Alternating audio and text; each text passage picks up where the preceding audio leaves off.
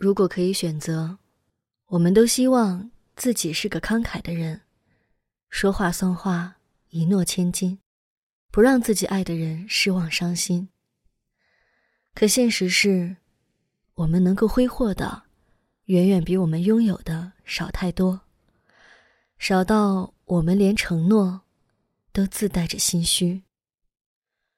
如果生活是一场赌博，很多时候，我们连下注的资格也没有，连想输，都输不起。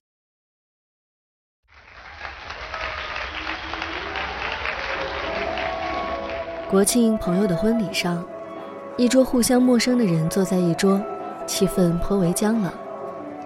某个年轻的男人想调节气氛，主动发起了话题：“哎。”你们知道那个程磊吗？年纪轻轻就白手起家，才没几年就已经飞黄腾达，身价不菲。据说今年已经移民澳洲，真是厉害。你们说他是怎么做到的？他可能是觉得程磊也算这个行业的名人了，以为大家会多发表几句看法。酒席中认识程磊的人，不由得神色各异。也几乎都不约而同地偷望了一个方向。他们看的人是吴松和他的妻子，两人只是面无表情，沉默不语。于是有知情人向说话者使了个眼色，接着众人打着哈哈就把这话题转移了。因为要是说起来，这将是一个多么尴尬的八卦故事，尤其是。当事人就在现场。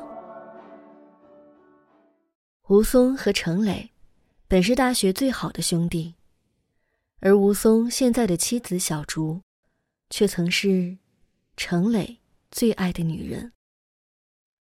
光听关系就觉得狗血，若是知道其中缘由，那更是造化弄人，唏嘘不已。他们的故事，我一路看在眼里。却始终不曾想过动笔。婚礼之后有一天，小竹突然发我微信，说希望我能写写他们的故事。我问为什么，他说我想听听你的分析，这一切到底错在哪儿？我问他为什么一定要分对错呢？他过了很久才回复，也许我只是不甘心。于是，我陷入了很长、很长的沉思与回忆。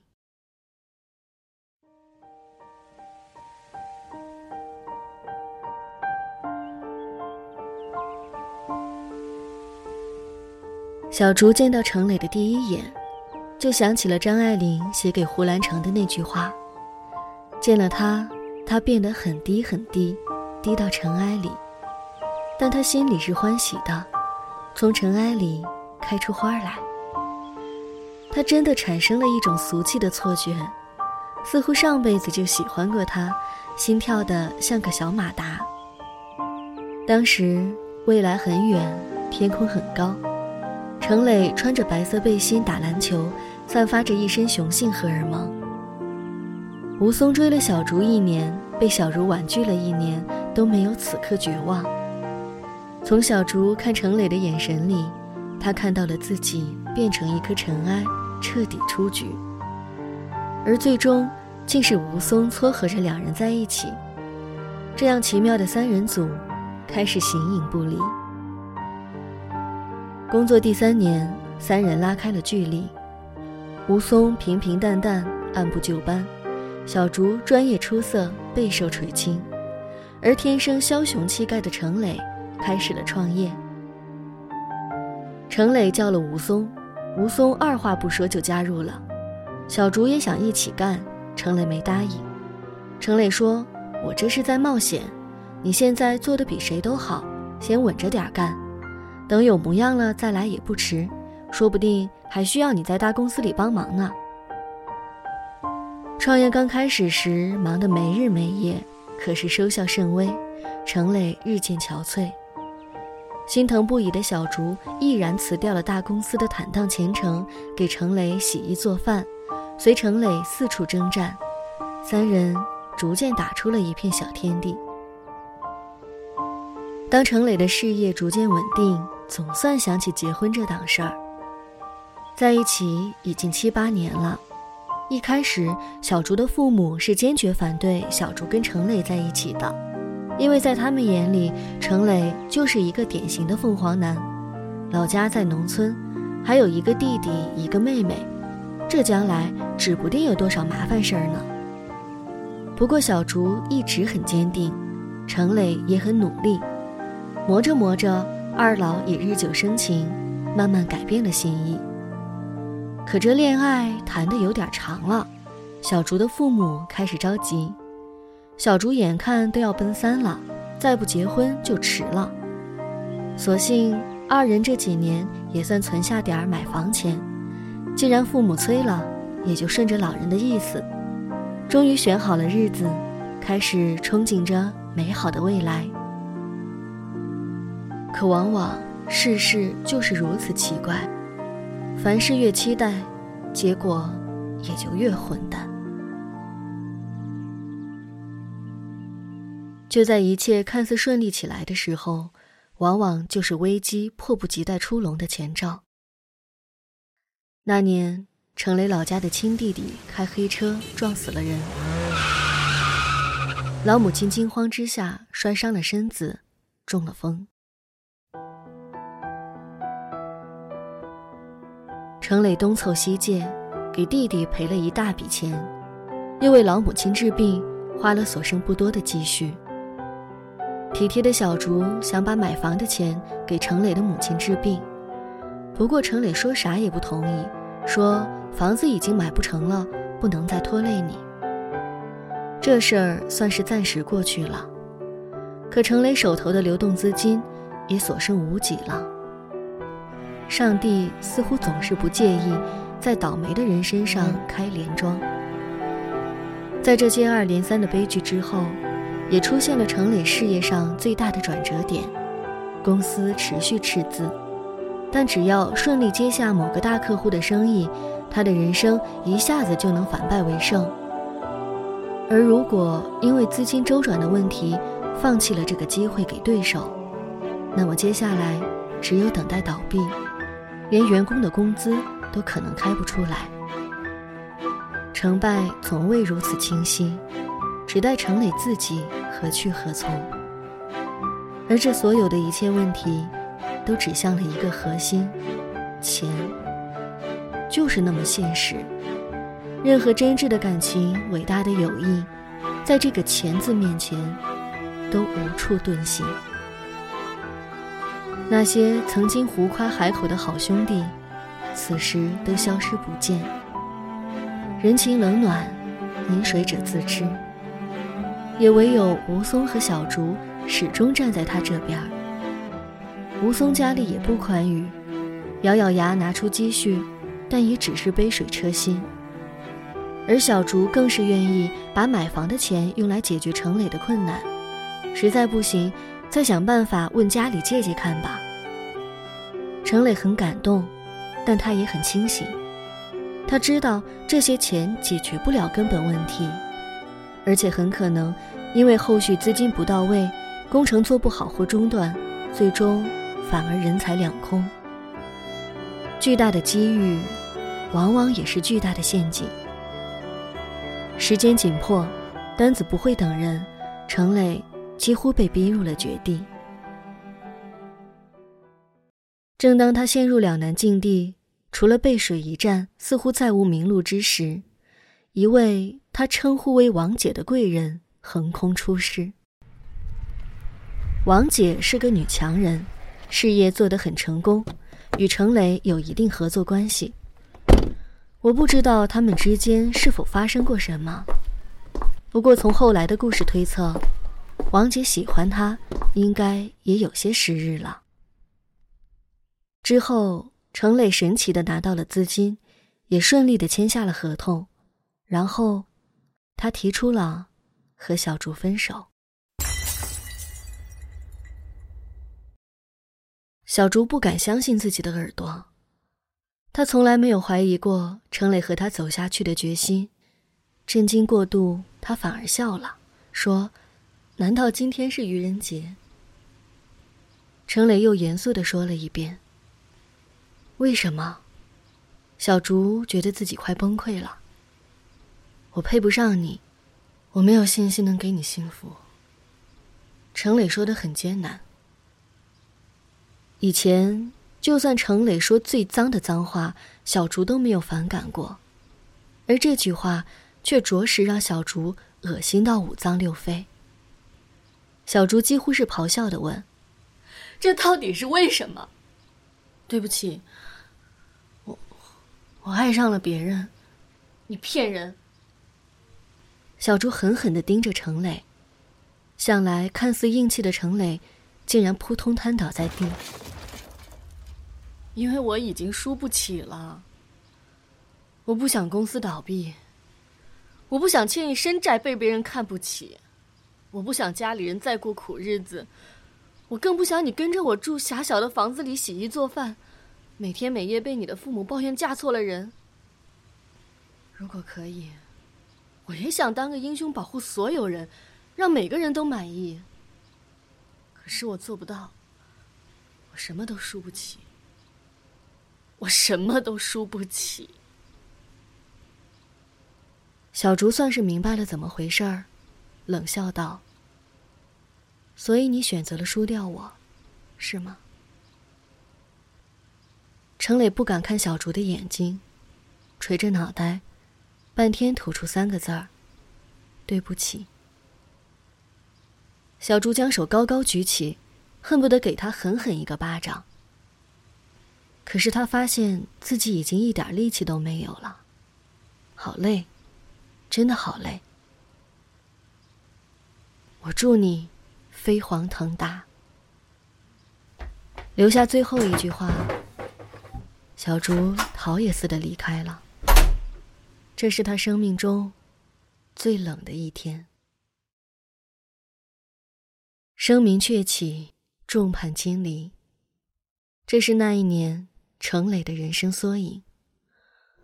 吴松狠狠的揍了程磊一顿，高大的程磊没有还手，任由他拳打脚踢。随后，吴松跳槽到了对手的公司，而小竹。他再也没有出现在自己眼前。据说他去旅行了，而租房内的一切他都没有拿去。程磊默默打包，快递到小竹家里，只留下些许照片，偷偷贴在了一家常去的咖啡店。之后，程磊离开了这座城市，去另一座大城市，开始了更大的创业。第二年，他跟王姐结婚了。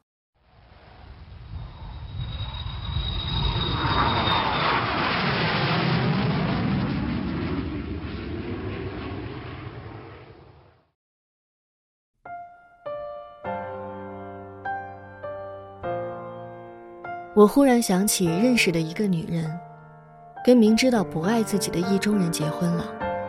我问她：“这样真的好吗？”她是这样回答我的：“我不要求他爱我，这样显得太贪心。我只希望我爱的人能和我在一起，因为我相信，爱是可以培养的。也许，那个王姐也是这么想的吧。我们的生活，总是一个选择接着一个选择。”每一个选择，又会平生出更多的选项，周而复始，至死方休。然而，更多时候，上天其实根本没有给我们选择的余地。选择不了为谁动心，选择不了和谁相遇，也选择不了散场的时候，该用怎样的心情。我唯一清楚的就是，任何选择。都有代价。至于代价是什么，也只有做出选择的人自己知道了。就在程磊结婚后不久，小竹在深夜里接到过一个陌生号码。接听前，他就隐隐猜到会是他。他在电话里哽咽着说：“你现在还好吗？”小竹冷冷说：“好或不好，都与你无关。”你恨我吗？电话那边，每一个字儿都如此艰难。我为什么要去恨一个陌生人？小竹的声音只有冰冷。许久的沉默，接着是崩溃的哭声，像条丧家犬在深夜哀嚎。小竹握紧了电话，要很努力，很努力让自己不哭泣。我现在赚钱了，只要你愿意，我想在金钱上补偿你，可以吗？我不要钱，我只要你欠我，一辈子都欠我。说完，小竹决绝的挂了电话，拔出了卡，决定第二天就换手机。后来似乎很顺其自然的。小竹和吴松在一起了。去年，小竹和吴松去看《中国合伙人》，当剧中三个好兄弟最终分道扬镳，佟大为说道：“千万别跟好朋友合伙开公司。”黑暗中的吴松，一边狠狠点头，一边狠狠流泪。后来的后来，连唯一存有回忆的那家咖啡店。也因经营不善消失人间，就这么消失了，好像从来都不曾存在一般。这个世界依然人来人往，日新月异。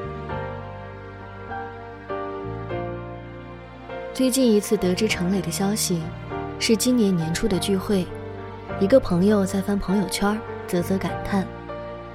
我好奇地问他，他把手机递给我，感慨道。你看人家这才叫生活。那是程磊朋友圈发的今年第一张，也是唯一一张照片。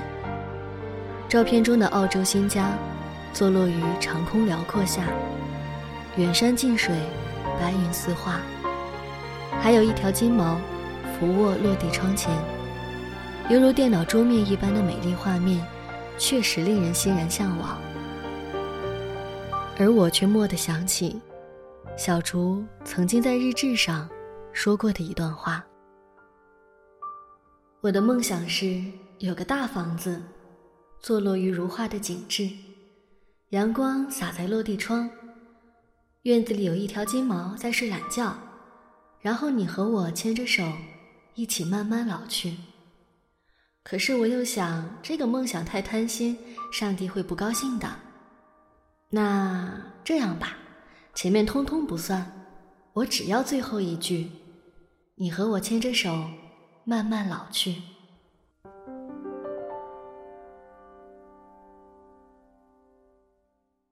以前我们买不起喜欢的玩具，后来我们得不到最想爱的人，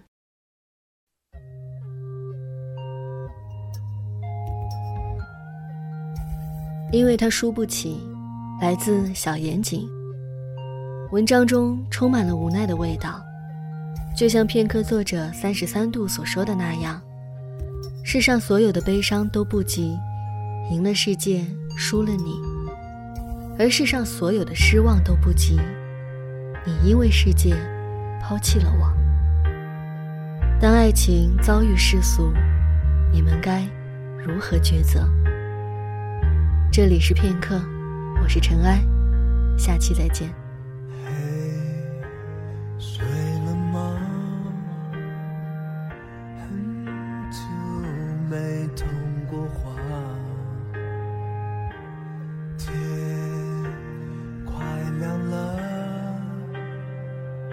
被